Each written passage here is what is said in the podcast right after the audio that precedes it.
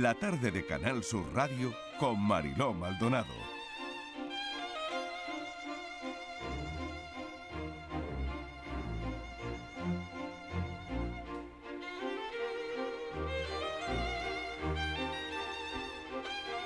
Cinco y siete minutos de la tarde. Esto que suena, lo que suena de fondo, el efecto que le queremos poner a esta entrevista, es el de un cine, el de un cine como conocíamos antes. En estos tiempos de tanta plataforma de pelis, una, otra, y que está muy bien, ojo, pero no hay que olvidar nunca de dónde venimos, eso nunca. Así que hoy vamos a llevar a los oyentes de la tarde de Canal Sur Radio a un cine, a un gran cine. Y allí nos está esperando, en el Cine Madrigal de Granada, Juan Torres Molina González, que es su propietario, y que ha resistido, que ha resistido los mil y un envites a los que el avance de los tiempos han querido llevarle. Kiko Canterla, ¿qué tal? Bienvenido. Buenas tardes, Mariló, ¿qué tal? Trazamos su perfil, si te parece. Perfecto. Dicen que es como Cinema Paradiso, pero en la vida real. Eh, ubicado en el centro de Granada, el Cine Madrigal es la última sala de España que proyecta exclusivamente en formato de 35 milímetros, fotograma a fotograma, como se hacía desde los hermanos Lumière hasta el año 2010, año en que se estandarizó el sistema de proyección digital. El Madrigal abrió sus puertas en 1960 lo fundó Juan Torres Molina, un amante de la fotografía y del séptimo arte y padre de nuestro invitado de hoy, del mismo nombre y copropietario del cine. Durante más de 60 años, este emblemático espacio ha hecho frente a los nuevos tiempos y todo lo que estos han deparado. El auge de los cines multisalas, las crisis económicas, la proliferación de las plataformas en streaming y hasta la pandemia. Pero ni siquiera el momento de tener que decidir si seguir o no adelante, al ver la sala vacía, pudo con quienes están detrás del madrigal. El amor por el cine y la fidelidad a la máxima de proyectar cine de calidad con la máxima calidad siguen siendo bandera. El suyo es un público que sabe apreciar la magia de ver una película sentado en la butaca de una sala única y la calidad del formato en que se proyecta. Si a ellos se unen sus precios económicos, no hay excusa Mariló que valga para no ir al madrigal y vivir el cine en su esencia más auténtica. Todas echaron el cierre con el tiempo, todas las salas auténticas de cine menos una, el Madrigal. Juan Torres Molina González, bienvenido, gracias por acompañarnos esta tarde, ¿qué tal?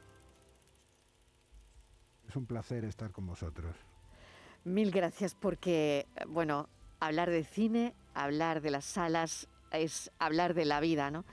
Durante más de 60 años, un cine que ha resistido, lo decía antes, ¿no? Los mil y un envites a los que el avance de los tiempos os ha expuesto, ¿no? Como por ejemplo, lo primero fue la tele, la tele en color, la llegada de la tele en color, Juan. Sí, aquello supuso un cambio porque es cierto que el cine, el cine madrigal, eh, tal y como habéis comentado antes, abre sus puertas el 24 de septiembre de 1960. En aquella época todavía la televisión era en blanco y negro. Eso pues eh, suponía una clara ventaja para la sala de exhibición cinematográfica porque el espectador iba a disfrutar, entre otras cosas, de las películas en color. Ya no solo de la gran pantalla, de, esa sala en silencio y de disfrutar de una, de una película que podía ser más o menos espectáculo, más o menos cultura pero en definitiva se trataba de ver algo distinto de lo que, de lo que tenías que ver en casa, que era una, televisión en blanco y negro.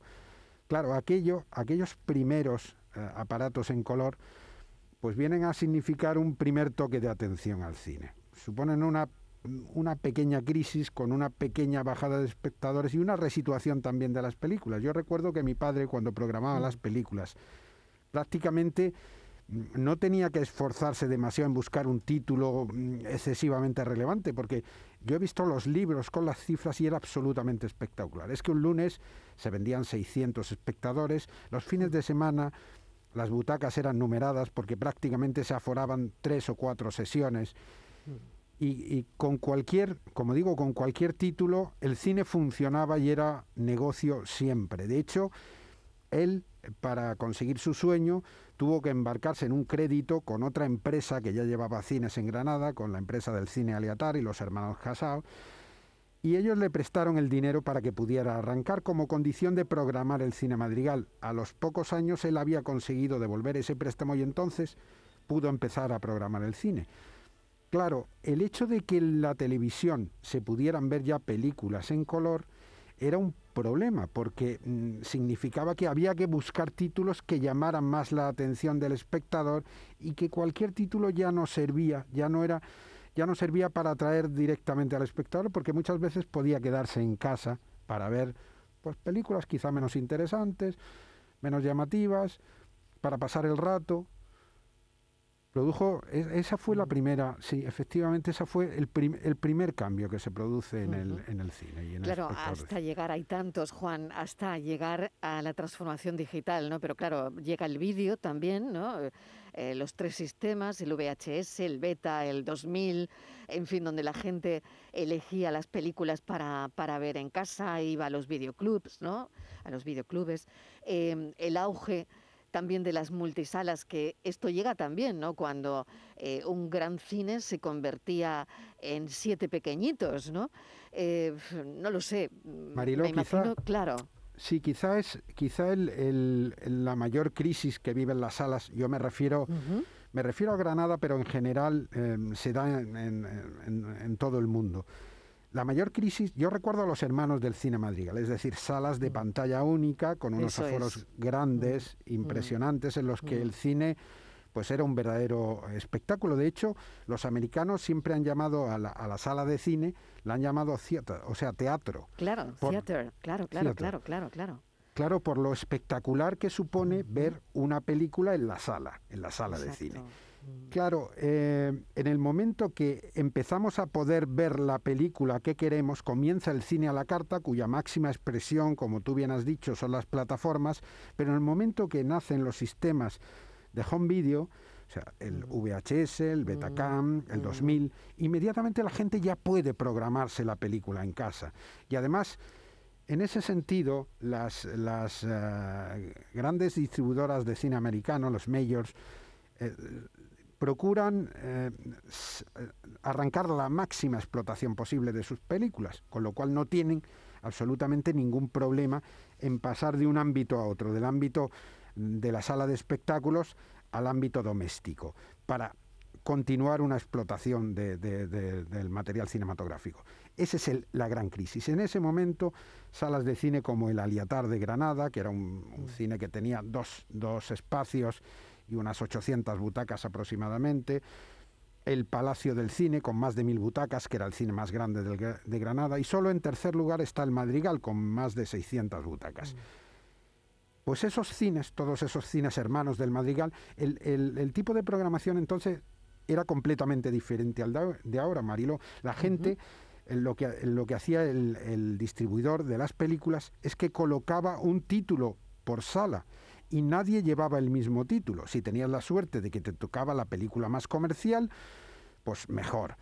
Si ellos tenían dos películas grandes y otras medianas o pequeñas, hacían dos lotes y las, los repartos, las distribuidoras entre los cines los hacían por lotes te tocaba la película grande, la película mediana y la película pequeña. ese era el negocio que había entonces, de manera que ningún cine de Granada diera la misma película. Eso que vemos hoy en día, de que los complejos cinematográficos pues ponen la misma película en varias salas y además varios cines ponen también la misma película, de manera que muchas veces, cuando es una película muy comercial, muy importante, pues el público apenas eh, si tiene variedad. No puede elegir porque nos podemos encontrar con, que siete, ocho salas de algún complejo pues están, eh, están ocupadas con, con Star Wars.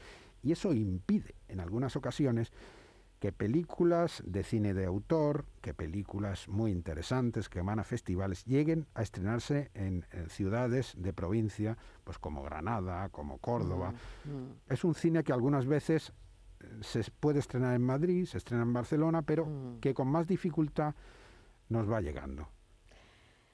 Juan, eh, ¿en qué momento se, tuerce toda la historia? Porque estamos hablando de esos envites, ¿no? Hemos empezado hablando de la tele en color, hemos hablado del vídeo, hemos hablado de las multisalas cuando llegan, ¿no? Pero, ¿cuál ha sido el peor momento del cine eh, para las salas y sobre todo, desde mi punto de vista, el madrigal, ¿no? Resistir. ¿Cómo ha resistido? Bueno, yo creo que se ha referido muy bien Kiko a ese momento. Ese momento es el, de la transición, el de la transición del, formato original del cine, que era la película en 35 milímetros, y el paso al digital. En ese momento los cines se ven obligados a modificar su infraestructura, o sea, a cambiar la maquinaria que tienen, una maquinaria que es eh, mecánica, que tiene una serie de rodillos, de engranajes, eh, que funciona como habéis, eh, como, como habéis explicado un poco como, como, uno de, como un reloj mecánico, como un reloj automático. Con, pequeñas piezas, con pequeños engranajes que con un motor van moviéndose unos con otros y hacen que la película se vaya arrastrando y le den el tempo necesario para que podamos ver la imagen en movimiento.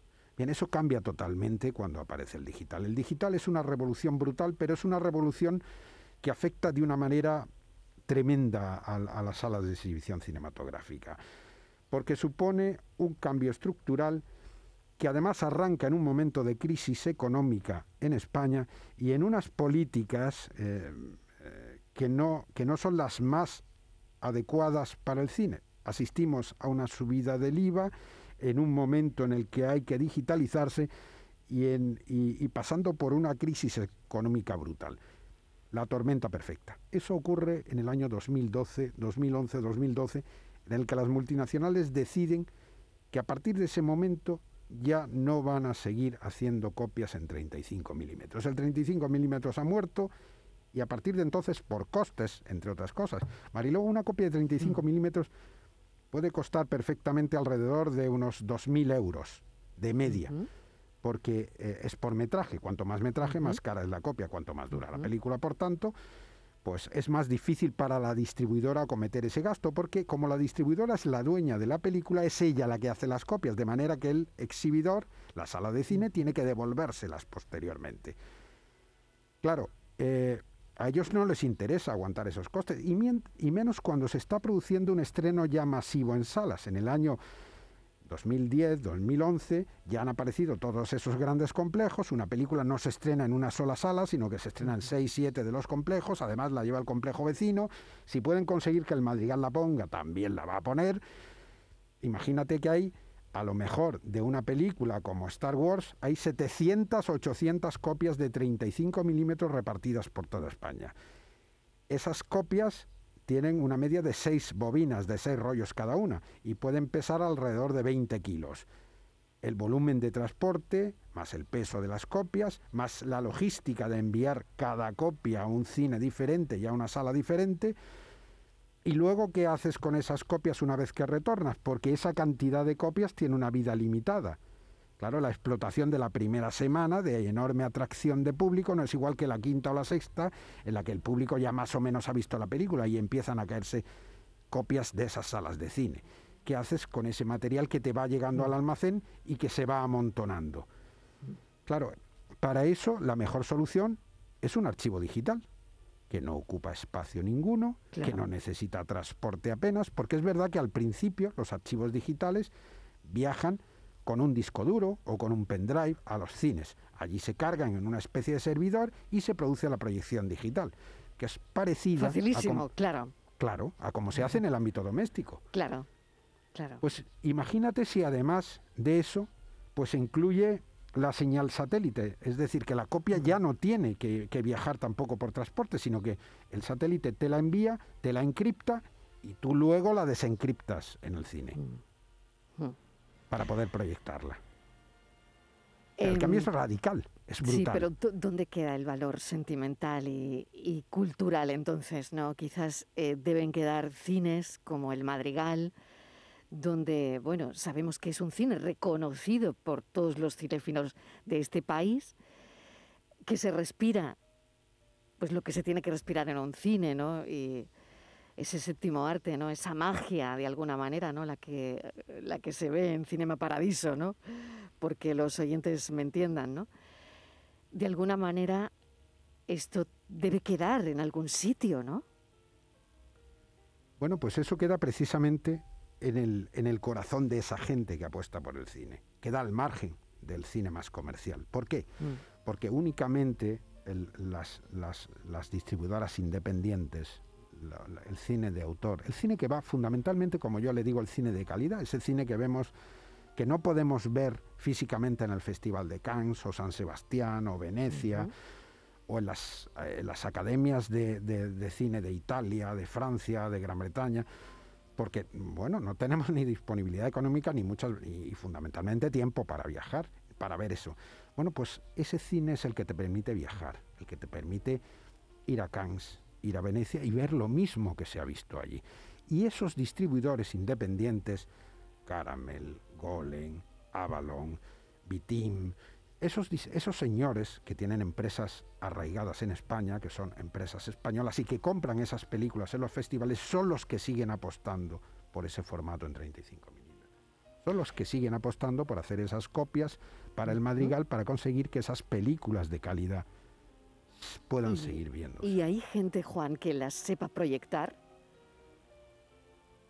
Bueno, proyectar. Hay una película, Mariló, que se va a estrenar ahora, que lleva Karma Films, que es otra de estas eh, películas, que es muy parecida a Cinema Paradiso. Digo que es muy parecida porque es una, aunque es una película india, es una cabina también en 35 milímetros. Y explica también el amor de un niño por el cine en 35, como se introduce a la manera de Cinema Paradiso dentro de esa cabina, se hace amigo del operador, pero va un poco más allá porque el amor del cine al niño lo contagia a otros niños. La película no, no crece como en Cinema Paradiso, el personaje no se hace adulto. Que con, ya sabes que cuando nos volvemos adultos perdemos la inocencia, perdemos un poco también la fantasía y esa ilusión. Y lo bueno que tiene esa película es que el niño no crece, sino que el niño se reúne con otros niños y deciden hacer su propio proyector de 35 milímetros.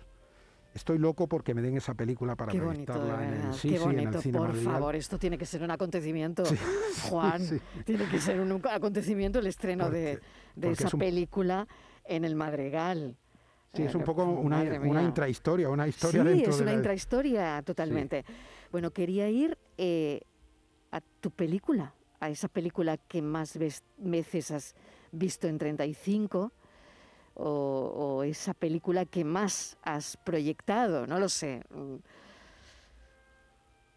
Bueno, eh, em, las películas, la película con más eh, proyección de estos últimos años, por supuesto, no me voy a referir a los años de oro del Madrigal, cuando la gente prácticamente iba al cine por inercia, o luego cuando bueno, eh, como consecuencia de la, de la caída del cine en Granada, cuando se perdieron todas las salas y desaparecieron todas las salas y solo quedó el cine Madrigal y Multicine Centro, una multipantalla, pero la única sala grande que quedaba en Granada ya por los años 80 era el Madrigal. Sobrevivió a todas, fue la única que permaneció junto con un complejo, no había más cines en Granada. En aquel momento el Madrigal pues llegó a un acuerdo con, con, con una multinacional, con United International Pictures, y bueno, se pudo ver allí Parque Jurásico durante meses. Meses, hablo de meses de continuidad de una película y cartel de eh, agotadas todas las localidades. Hablo de películas como, bueno, pues como Ghost, que fue otra de las que parecían eternas, o Tesis de Alejandro Amenábar, que estuvo seis meses en cartel en el cine Madrigal.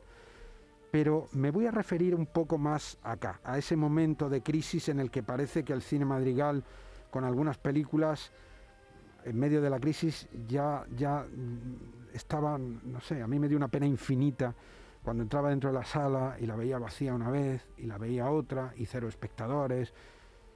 Y no sé, mm, grababa un poco en mi retina la forma de la sala porque, no sé, es que lamentablemente la veía desaparecer, la veía cerrada.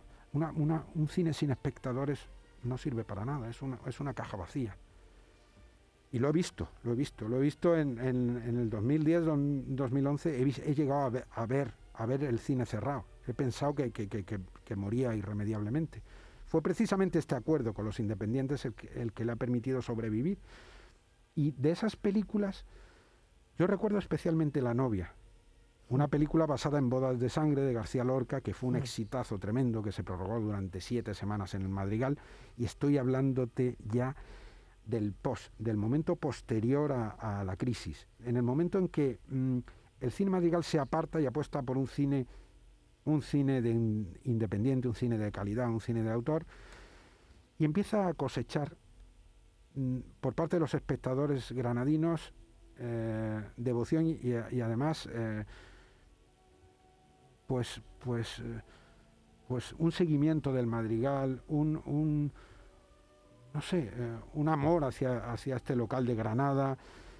Y la verdad es que tenemos, tenemos un público maravilloso que ya no nos, cuando llega al cine, ya no nos pregunta por qué película, mm, por qué película estamos poniendo, sino nos pregunta por la siguiente. ¿Qué vais a poner? No preguntan por una película concreta. ¿Y cuál es la siguiente? Qué bueno. Tengo a mi compañero Kiko Canterla que estará deseando, estamos ya en la recta final, hacer alguna pregunta. Juan Torres, adelante. Hola Juan, buenas tardes. buenas tardes, pues, Kiko. Eh, de todo lo que te han dicho, que ha sido a lo largo de estos años, ¿qué ha sido lo que más te ha emocionado? ¿Alguna frase que te hayan comentado, que te haya llegado dentro? Bueno, yo, yo creo que bueno, yo suelo estar, como le digo a los, eh, como le digo a los señores de las distribuidoras, al pie del cañón en el cine. A mí me gusta, pues, echar una mano ese día del espectador que viene bastante gente, o el sábado que a lo mejor, pues, es necesario. Yo suelo tener, eh, eso lo lleva muy mal mi familia. Eh, ellos dicen que que apenas si, si, si salimos o tenemos fines de semana, es verdad que el cine es muy esclavo en eso y es, difícil tener vacaciones cuando los demás las tienen porque justo esos días de fiesta pues es cuanto más gente va al cine. Pero mm, yo sobre todo el agradecimiento, eso de que en la puerta te digan gracias por tener el cine abierto, no lo cierre usted nunca, por favor, mm. continúe usted y, mm, y, yo le respondo a ellos siempre de la misma manera, si, si estoy ahí, si el Madrigal sigue abierto es por ellos. Como decía antes, no tiene sentido un cine vacío. Estoy ahí porque ellos van al cine, porque ellos quieren al Madrigal y porque ellos quieren seguir asistiendo. Si no, Kiko, no tiene ningún sentido, de verdad. Juan Torres Molina González, propietario del Cine Madrigal. Qué bonita ha sido la entrevista que nos has dado y qué bonito es que este cine salga adelante, siga saliendo adelante. Eh, la manera de, reinventarse además, ¿no? Y, el criterio, ¿no? Es que la película que se proyecte en el cine madrigal sea verdaderamente buena. No, no importa de dónde llegue la película, ni quién la haya hecho. Exacto. Ni si ha sido súper reconocida en festivales o no, pero que sea buena, verdaderamente buena. Ese es el criterio. Juan Torres Molina González, mil gracias por habernos acompañado esta tarde. Ha sido un verdadero placer hablar de cine, que ha parecido que hablábamos mucho de antes, pero también esto es el ahora. Gracias, un saludo. Gracias a vosotros por invitarme y tenerme en vuestro programa. The butcher, the baker, the grocer, the clerk are secretly unhappy men because The butcher, the baker, the grocer, the clerk get paid for what they do, but no applause. They'd gladly bid their dreary jobs goodbye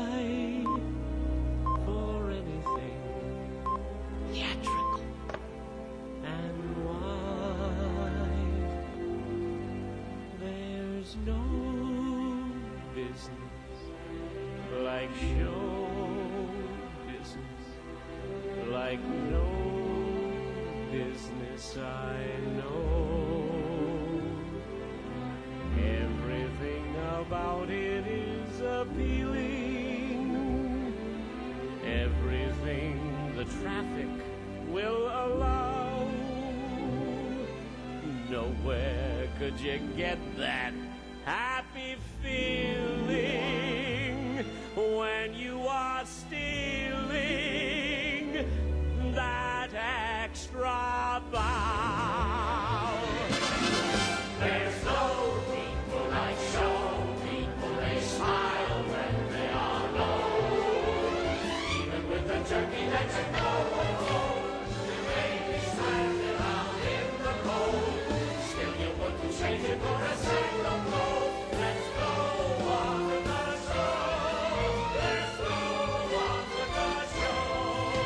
La tarde de Canal Sur Radio con Mariló Maldonado. También en nuestra app y en canalsur.es.